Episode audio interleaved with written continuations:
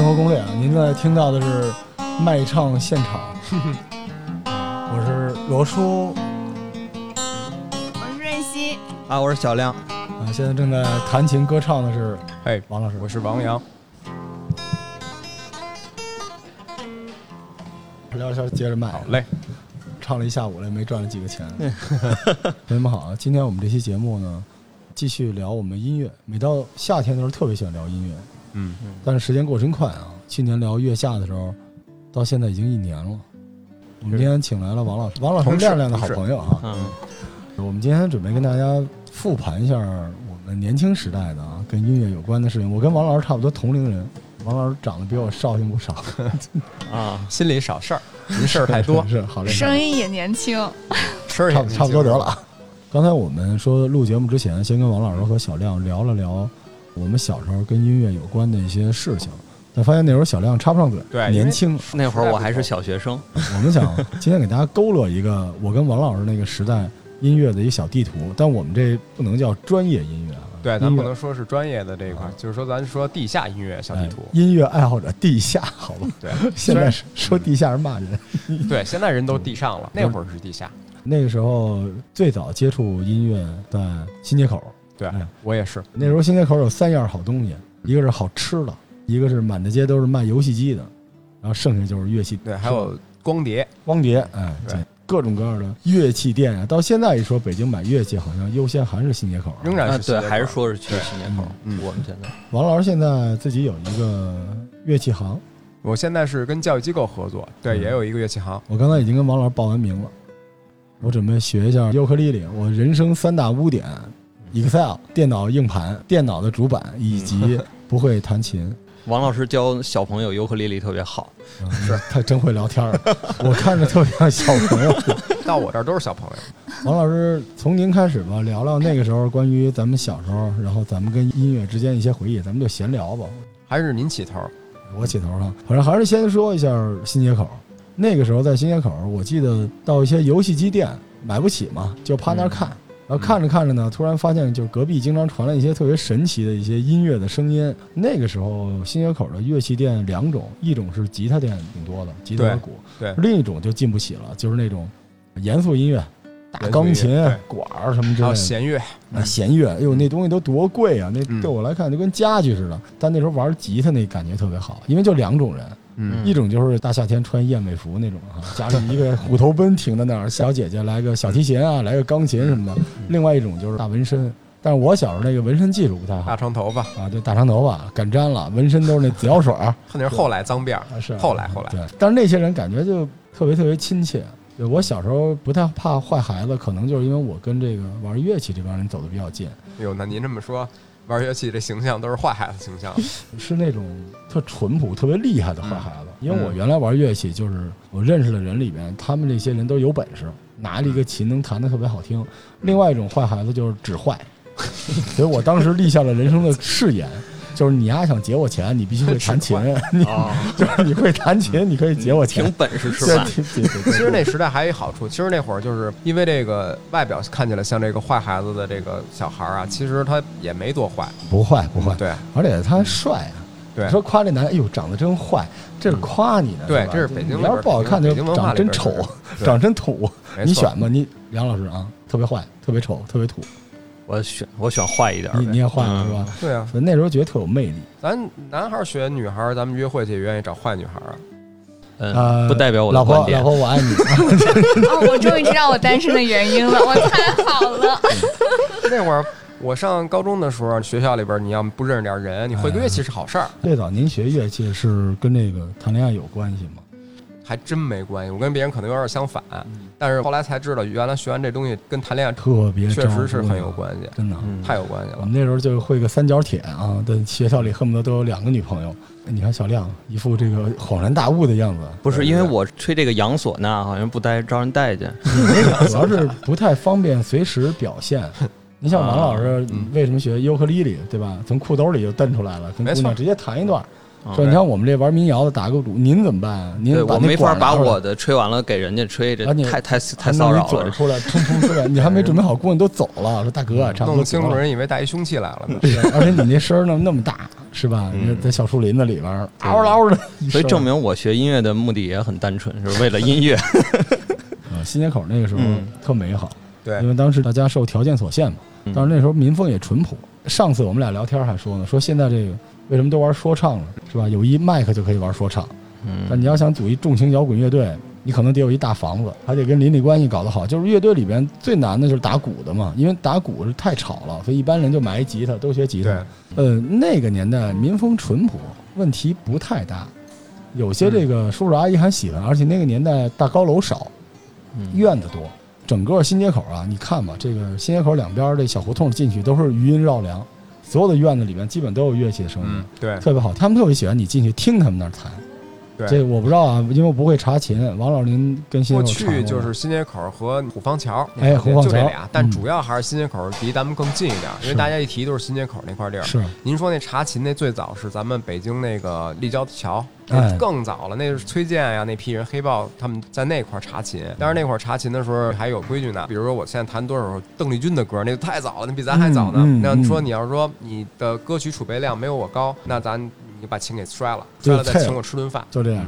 那会儿是最早是这样，这是查琴。后期的时候，就您说那个，就是咱们那时代，就是新街口，比如我弹得好，我就跑人琴行里边给人捣乱去。哎，但这事儿比较讨厌，踢馆子，就是比这个还恶心呢。我先去你琴行把你所有的好琴都给试了，我也不买，然后我就拼命弹，弹得特别好，让你特生气。弹的比你还好。这种人比较招人讨厌。我没干过这种事儿啊，一两次吧，最多。发现就最后这这事儿，真就自己都觉得自己挺讨厌的。也就是您要我带一鼓 到人琴行里边，这滚蛋！我说哦，杨唢呐呢？对杨唢呐就不不存在这问题。呃，也存在，我曾经就这么干吹过。查唢呐是吧？对，然后就被我现在老师 solo 下去了，后来我就哦拜他为老师，是这样一个过程。玩这个萨克斯的是走在大马路上，突然骑着自行车啊，大哥就从后背背出一个，然后咚吹了一段，你直接不行受不了，也从兜里掏出一个，你们俩当街就开始对吹，啊，没有当街过，也得找一房子，那声音贯穿力太强了，而且没听有人在街边吹过。但这也是音乐人的自觉啊哎，，不用裁判。对，你还别说，我还真看见过吹小号的在街边儿的，就在那哦安贞那边有一个地下通道，我估计是家里边真不让练，俩大爷四十多岁、五十多岁那种，然后俩小号对着吹。你那是不是合奏啊？不是 battle 吧？俩人不是 battle，俩人就互相学习，确实是在家里练不了，嗯肯定是。你想在安贞那边那房子也是老楼了，哎，您在地下通道唱过歌吗？唱过，那是高中。高中时候我上那个学校，是一个特别有名的中国哲学家，叫陶行知，喜欢那王明阳嘛，所以他嗯开了一个行知职业学校。我去那儿了。王阳明，嗯，对对对，王阳明然后行知职业学校现在都没有这学校了，嗯应该是。然后上那高中，在那会儿的时候结识一个小伙伴儿，我们俩就是想试验一下，看看这个在西直门这附近弹唱这一早上能挣多少钱。我们一共挣了四十块钱。哪年啊？嗯那是我上高中哪年了？倒推二九几年，二九四、九五、九六19年、九七年，九七，有九七对97年四十块钱可以了，可以了钱差不多相相当于现在一两千块钱，早上起来嘛，十点开始到十二点，中午饭就是那顿中午饭出来了，是吧？还剩二十块钱呢。可以，那个就在那特工庄人民医院对面那条通道。保安不管，保安听得可开心了，差点招俩学生。那女朋友拉着他说：“你走吧，别跟他学了。”那人就驻足了，就在那之后就就想我就跟他学他，幸亏走了，嗯不然他的女朋友都没了。因为我唱歌太难听了。我 那哥们儿唱歌好听，但他只会三首歌，所以唱完了以后都剩 solo 了，不停在那儿弹 solo。那你你也可以试试，在地下通道特别有意思，天然拢音。对我我也在西单而且能破自己的圈儿。好吧，我们就是为了交女朋友嘛，啊，您那会儿就为了对，就是当时也失败了。我们大概四个人，撩点女撩点姑娘，四个人，然后唯一的乐器就是我的鼓，嗯所以听起来像是职业要饭的，就是他们三个人就是 唱什么那个小虎队啊、张宇啊什么之类的。我说你们但凡有一人会个琴也行，都不会。然后这这都玩的不是摇滚乐啊，是我我新说唱 玩小虎队的新说唱，这个特别硬核，哎，我当时就练就了什么曲子我这个都能来，但是声音特别好，在那个地下通道里面打鼓的那个声音特别好。你怎么能练就什么曲子都能来呢？就是都打一个点儿呗，说对，就看他们唱什么，我就什么都行，那就是适应力特别强比。较像这现在这喊麦碟里边动次打动次打，对吧？我们还是有一个自己的 groove，累了为止。对 funk 特别好玩啊。但是其实这个有的时候能认识人，我不知道您遇见过没有啊？肯定能认识。就是那个时代，对，地下通道这边嗯，然后这打鼓，然后那边男的就老看我，我当时说，我操，丫是不是想让我加入他乐队啊？后来丫就老看我，我说我我，然后我就打的特别卖力，你知道吗？啊我就觉得可能就是征服了他。后来到中午他过来说：“哥们儿抽烟吗？”我说抽。他说：“那个说一会儿我这边太阳晒，我看你那也赚不着什么钱，要不你把你这地儿让给我。”然后我说：“哦，行，那你这么着，这半盒烟你拿走。”对，这是我卖唱的收入。是个同行。嗯，还行，跟我们那差不多，没什么区别的。二十赚了四十块钱嘛，吃了二十块钱的饭。那时候你们在哪儿练琴呀？我们练琴的话，一般都是排练室了。我们最早这二手玫瑰乐队吉他手的那摇篮，嗯他们开过一个公司，那公司叫仲夏排练室。那会儿我们老在那边排练，西四离新街口特别近，西四北三条。西四，嗯，仲夏文化有限公司，他们在雨后春笋的那个音乐节起来之前倒闭的，就差那么一空劲儿。那会儿没坚持下去，北京孩子每天就是赚完钱就喝酒呗，不是他们赚完钱之后，我们一起喝酒，然后就没少喝酒，这公司就给生生的喝没了。你现在一一跟我说那个年代的乐队，我脑海里第一出现的就是一绿啤酒瓶子，那时候就是喝酒，就是练练练练一身汗，然后哥几个人其实都是就这二锅头大瓶小瓶子，喝点这个，但是普遍没什么钱，没有钱，那会儿没有钱，而且其实做音乐就是因为没有钱，所以做的特纯粹。真是。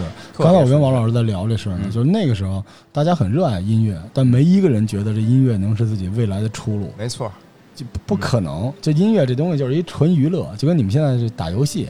看漫画，现在打游戏都有电竞了，都能赚钱了。那个年代音乐就纯粹是烧钱的，而且那会儿的也没有现在的宣传途径，说你弄一自媒体什么之类，没有，那连微信号、公众号都没有呢。那会儿，那怎么去就是表达自己呢？就是说。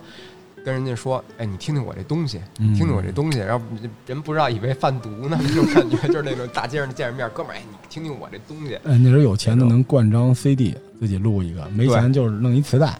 那会儿，包括您说这灌 CD 这块儿啊，就好多这种小型文化公司，基本上都不给这个乐队钱，都以什么呀？就是说白了，就是我帮你录专辑，录完了以后，我给你发换这 CD，因为这乐队咱们傻哥们儿都不知道啊，说这用 CD 肯定特贵吧。然后发行这盘知道吧？然后最后不给你钱，然后给你几百张盘，你拿这几百张盘拿塑料袋装上回家了，就特朴实那会儿乐队的人。谁还没两张自己的 CD 呢？那是 出来大家都换，是都互相换那时候我记得有一些那个就跟把道的市集似的，一帮玩乐队的去到了那儿都以为能赚钱呢，回来都是换了一堆别的乐队的 CD。对，就是都是那样的。到最后的时候结不出这钱来，比如说有一场演出真有钱了，你结不出钱怎么办？给你再再给你两摞 CD，哎，对吧？就是这意思，真的是那真的这样。那会儿你那时候能在路边上或者在那种相对集中的那种卖打口碟的地方看到各种现在知名的音乐人。我印象最深，反正我是找汪峰买过盘，哦，我那会儿在五道口碰见过左小诅咒，一起买碟什么之类的，然后他就用从眼神里边犀利的看着我说：“你是想要签名呢，还是想要合影？” 然后我当时心想，我只是想看，我只是看见你而已，我没想要干嘛呀。说到这五道口了，因为那个时候新街口基本就是前沿阵地，那时候的新街口就有点像现在的鼓楼，满大街一帮这个奇装异服的，然后店里卖的那些。呃对，这您总结的是过去的新街口没有鼓楼的商业气。那会儿说到新街口必须得逛个街，逛什么新街口没什么可逛，就吃呗。然后就是能吃，包括喝酒啊，然后包括那个呃跟人玩儿，像您说的查查琴啊，然后逛逛乐器啊，跟人聊聊天儿。那会儿能吃这个，但是没有鼓楼那种说满大街的小商品啊什么的，给您老老来来北京了必须得到鼓楼什么之类的。包括那会儿您看新街口那块儿有炒肝包子呀、哎，羊肉串儿，跟现在不太一样、电啊，烤羊肉串不太一样，真不太一样。现在也有，但是还是有区别，差距还是有的。那个时候在新街口练的差不多了，大团队就开始去五道口了。新街口看起来有点像是这准备排练场，嗯出发的地方。对但是这个重要的一站、首站或者是舞台，可能就是五道口对。，五道口。到五道口，我跟王老师就分流了嗯，啊。王老师到五道口主要是混迹在哪些场所啊？乐队演出啊，然后去看演出啊，主要是比如像原来最早的嚎叫俱乐部、开心乐园，对吧？嗯开心乐园开心朋 punk rock 更多一点，是就纯 punk 粹的 punk rock 更多一点。然后这大张伟，还有比如说这附近的那个蓝银河声场哎，啊，其实他们有时候演出还带迪厅。您知道原来有一地儿在北京电影学院附近叫 NASA，哎，对对，这太有名了，这地方那。是一迪厅。我第一次在那儿碰见，我在旁边有一人，呃呃，老那样，我说他干嘛呢？后来我一看崔健，啊，就那个地方，这帮人啊，是到现在变成了大神，在那个年代就是我们身边一些特立独行的人，对而因为他们那时候赚不着钱，所以跟我们特亲切，都是一样的，对，现在其实很亲切，只不过是现在都是签公司了，人不能跟你切切了，没你要也。得拿着点儿。但那时候那五道口挺热闹的，满大街都是各种各样的演出。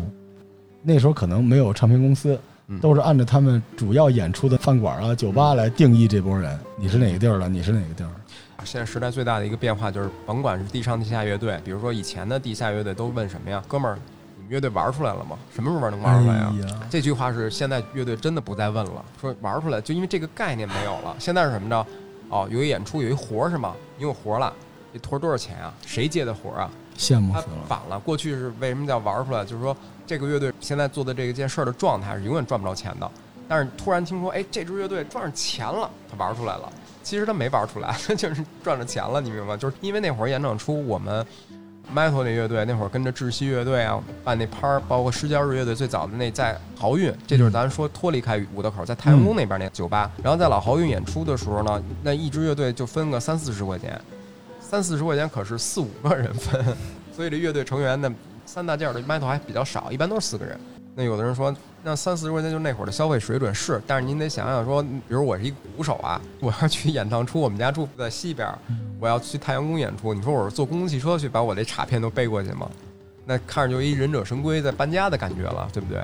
那感觉，那个时候乐队都没钱，就有时候我要进一鼓手，我要的不是他的技术，甚至要他的设备。我们那乐队就这样，当时我们那鼓手，对不起啊，这小川啊，就打的稀碎，但是他有钱呀、他有鼓，你必须来。到这儿我们开始忽悠他，说你其实可以主唱或者是 cable 什么的，灯光什么的都 可以。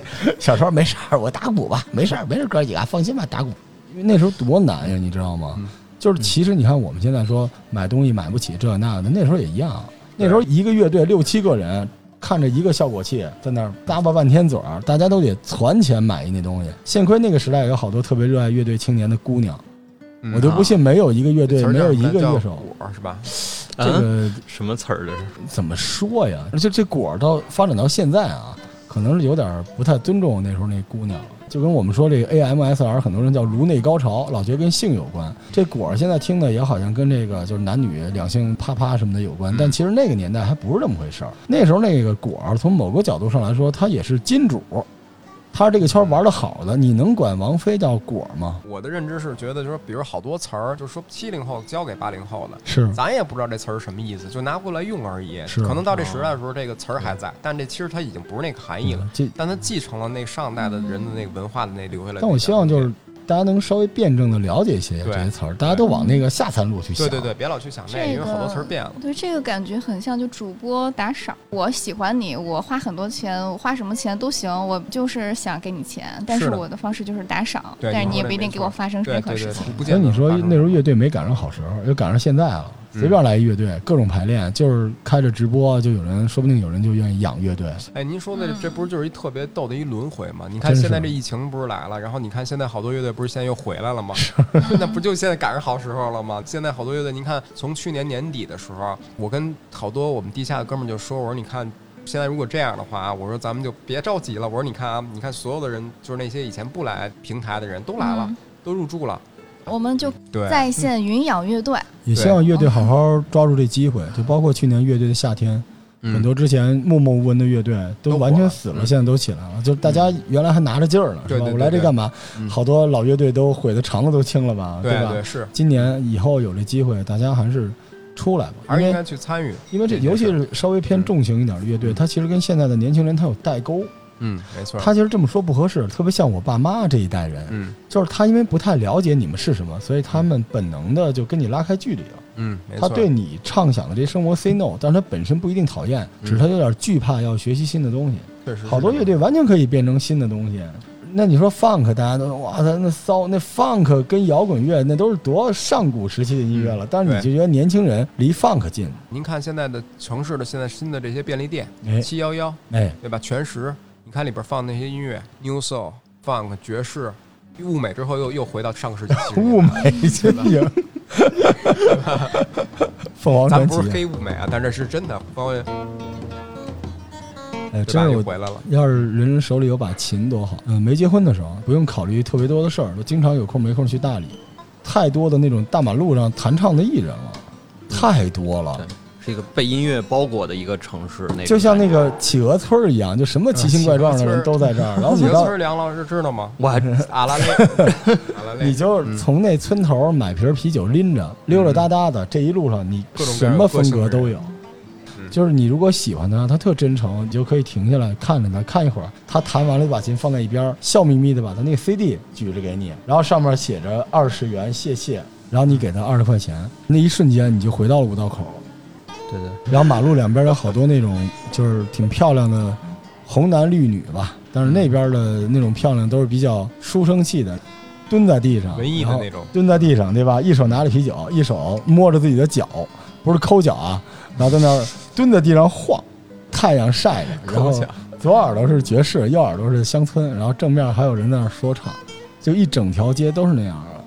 它就完全不是我们三里屯或者后海那种卖唱歌手，有完全不是那太感觉。可怕了。那个现在我也不太赞成那种，就是说白了，就商业化已经到了已经没有任何意义的东西，就没有价值，就拉你去听歌去，这谁受得了啊？这音乐本来就是自然的东西，你自己有感而发，你表达完了以后，有人听到了，然后随着你的声音，随着你的声音找到你的这个灵魂，然后这样的一种互动，这是有意义的。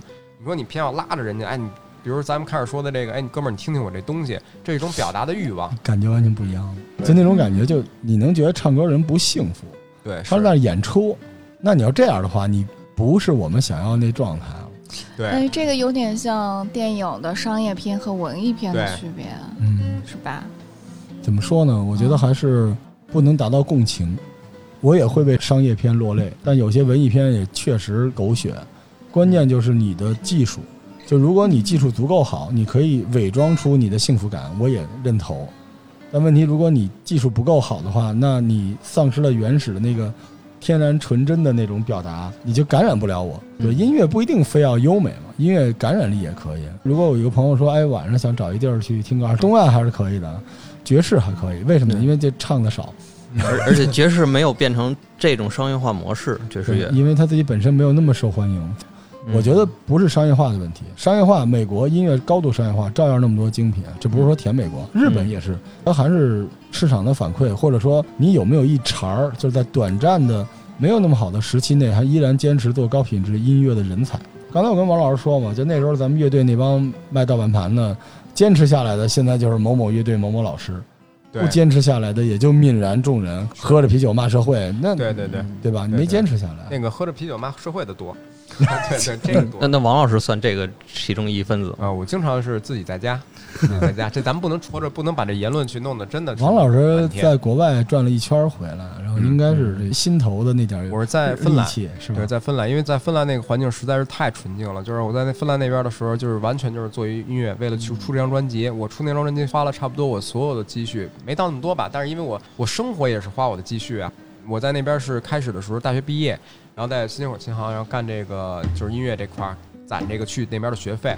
但那会儿的时候，就是大家认识人特别的简单，就像我跟您说的，咱们去那边去一个趴儿，你能通过这一个摇滚的 party，你能去结识到很多各个社会层面的人，就一杯酒，就是那种像国外的社会一样，一瓶啤酒，你就可以跟人聊开，聊一晚上没有问题。有什么冰岛大使馆的这个使官啊，也有芬兰大使馆的，就在这个契机中，然后有一些机会，我就选择了我最爱的想去留学的这个地方，就是芬兰赫尔辛基，因为那边学重金属这一块来说，对跟我想去达到的是一样的，而且那会儿我比较轴，因为我总觉得这个重金属这东西吧，它不属于咱们的文化，就好比说我学一京剧，那我不来北京吗？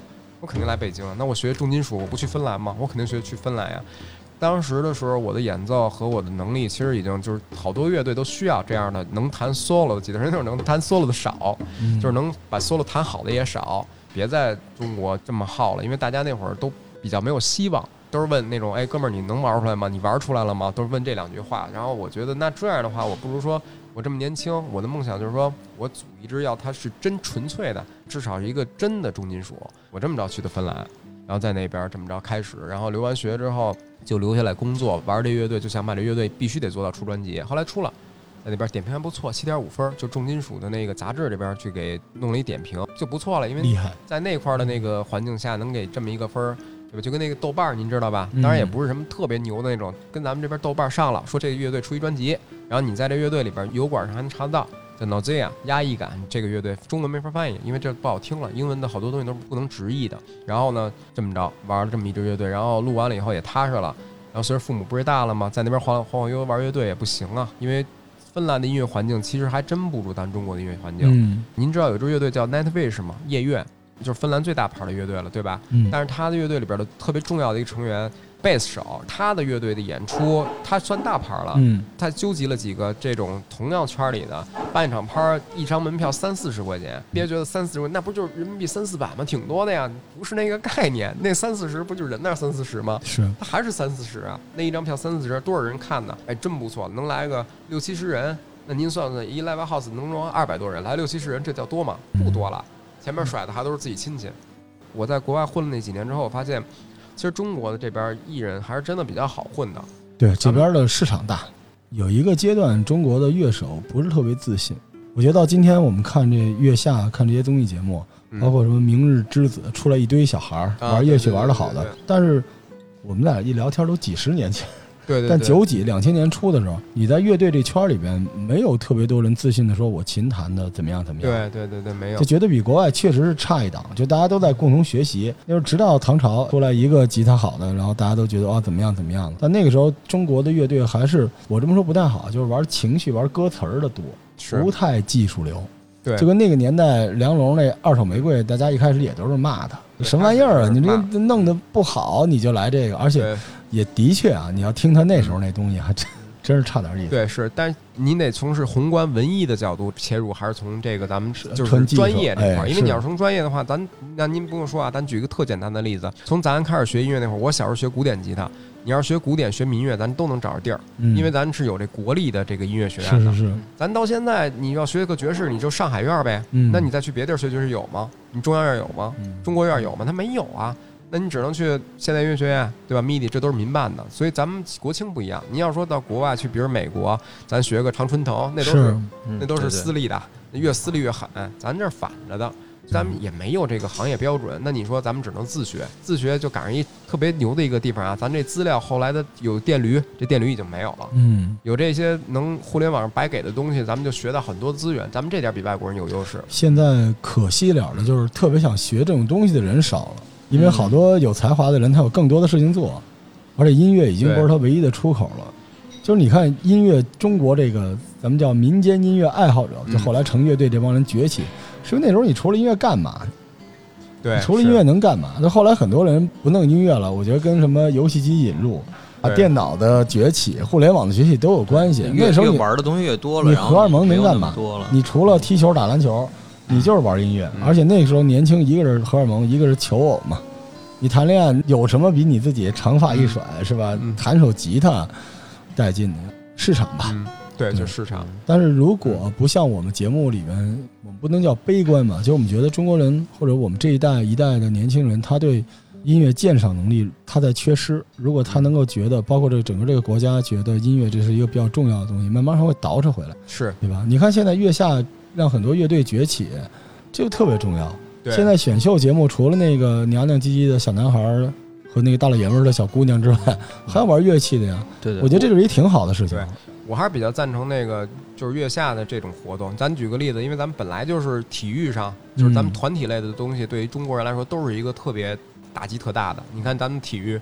咱们单人的东西都特别狠，然后你看，你如果说推一个，比如说 idols 这种，就是这种就是独唱的唱歌比赛或什么的，都都挺牛的。你让他们搁在一起，这种团体类的这种就是这种综艺的，它至少是一个国民意识上一个推广，因为我们配合包括一起玩一些什么的东西的时候都特别僵硬。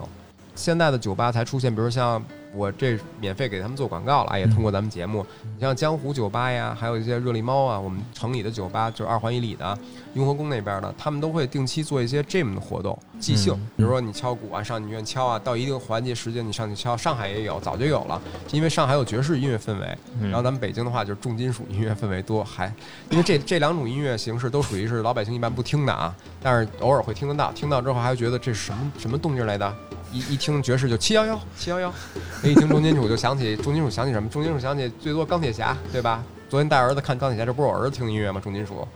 就是 jam 这种东西，你去看看中国人的这个 jam，就是这个 jam 的这个叫 jam 啊，这个词儿英文单词，但是中国人翻译成我们这 jam，今儿你 jam 了吗？就是乐手 jam，就是之间的这种 PK，它其实不是一种 PK，它是一种交流。但是你看中国人的那个就是 jam，就直接就变成了 PK 了，就俩人就在那儿恨不得在台上撕巴起来了。其实他不是这种，他是哎音乐是一您说这个融入特特明显。有一次看一个电视节目，黄绮珊和韩红老师俩人唱一首歌，然后这个不得有铁肺嘛，啊，他们对音乐的理解就是拔河嘛，哦黄红苗对对哦，然后黄麒麟，我靠，哇，然后韩红哇，两两个啊在那节目里，啊 对但我想来想去，不是说俩人唱一首歌吗？合合个音就完事了，就很容易这都会有这阶段。对，这个阶段是一个早期就是因为你得不到承认，然后现在就一碗饭，你希望你得到这碗饭，所以就玩了命的两个人就 battle。但是等你到了那个阶段，对吧？你整个的职业化起来了就好了。我也呼吁大家啊，就是满大街你找这咖啡店，是吧？手冲，然后你如数家珍，你不一定那么爱喝咖啡，但如果你真的爱喝咖啡的话，你会不会也喜欢音乐？你找找满大街上都有这种，因为就是咱们北京有一好处啊，就这种文化氛围还是挺重的，大街小巷啊。如果你能找到好喝的手冲咖啡，你就一定能找到好听的音乐。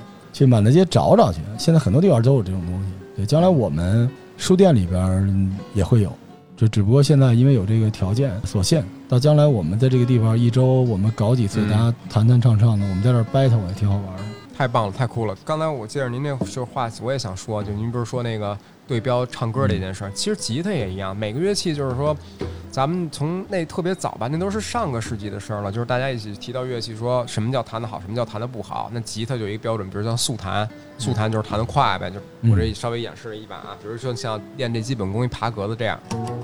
半音阶练习，其实它就是半音阶，每个音之间半音关系，一二三四，听起来是紧张的。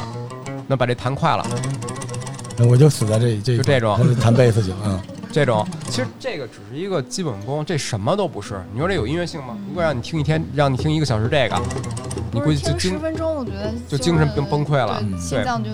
然后它只是一基本功练习，但是就不知道什么时候就变成了国人的一个，要查这个。对对对，就是说你弹吉他吗？弹你弹多快就多好，你你唱多高你就多好，你这鼓哎你能打打打多快，双踩多少？后来以至于就是现在我们有一个叫贝贝白加黑的一个，他是那个北洛师门乐队的主唱，他就专门就说了这事儿。他说，其实我们这国内有很多乐手都被他们的职业给耽误了。他说，比如说弹得快的这个乐手啊，适合送快递闪送。啊，然后这种技术流的乐手适合干嘛呢？技术流的乐手适合搞教育，为什么呢？你看过来试课啊，人家长就其实就想，其实你弹一个这个，家长天空之城哎，家长跪，哎，家长直接就就就哎得报课了，给钱就完了，不行，他得是我告诉你啊，我这一个音我可以用二十种方法弹出来。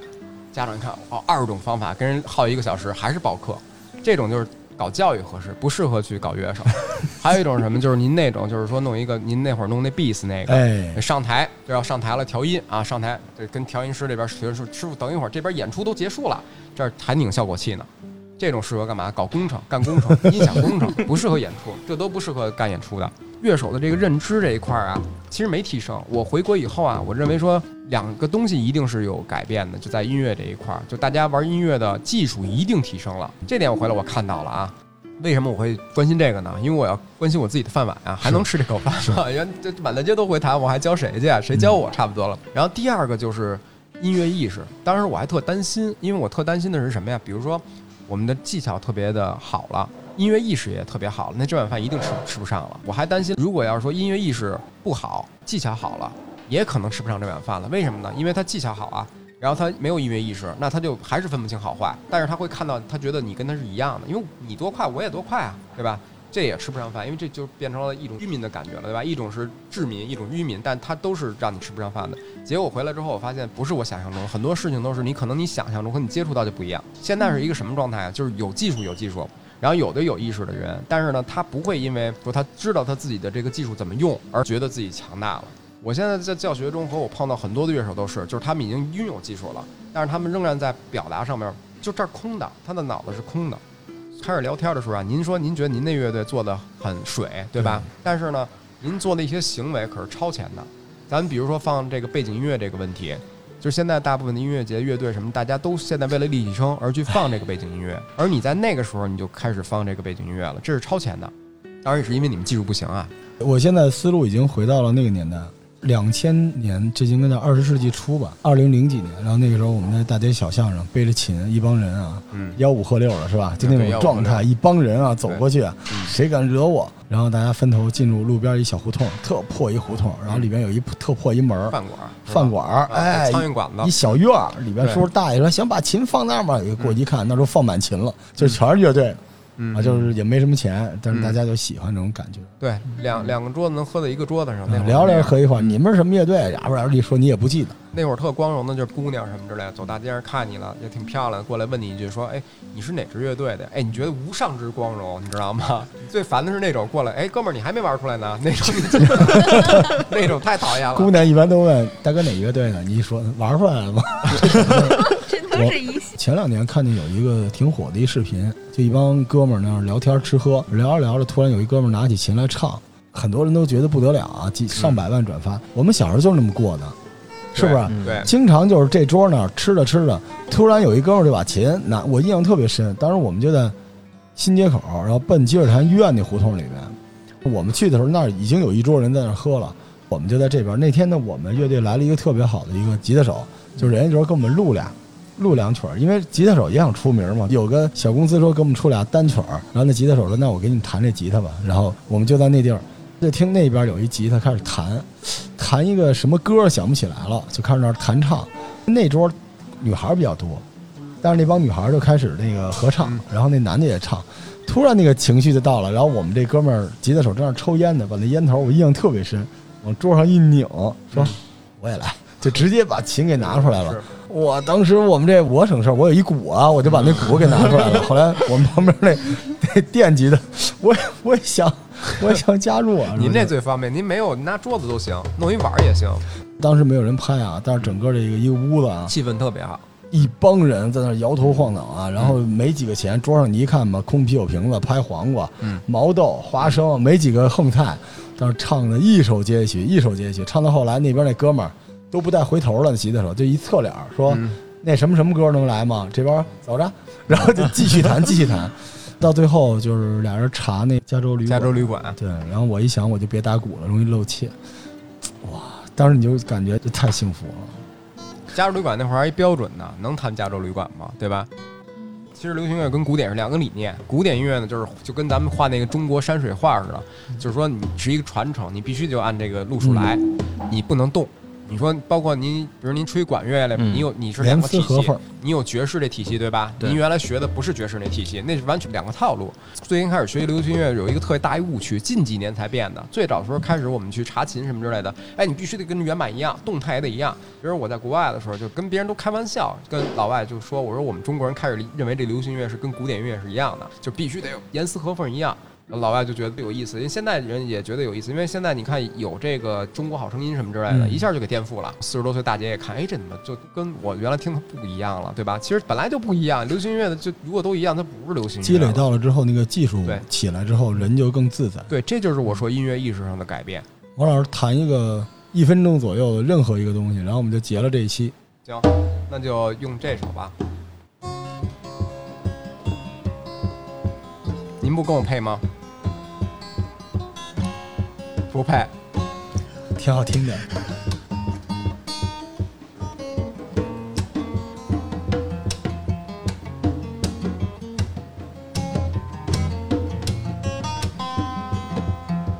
可惜你玩不了。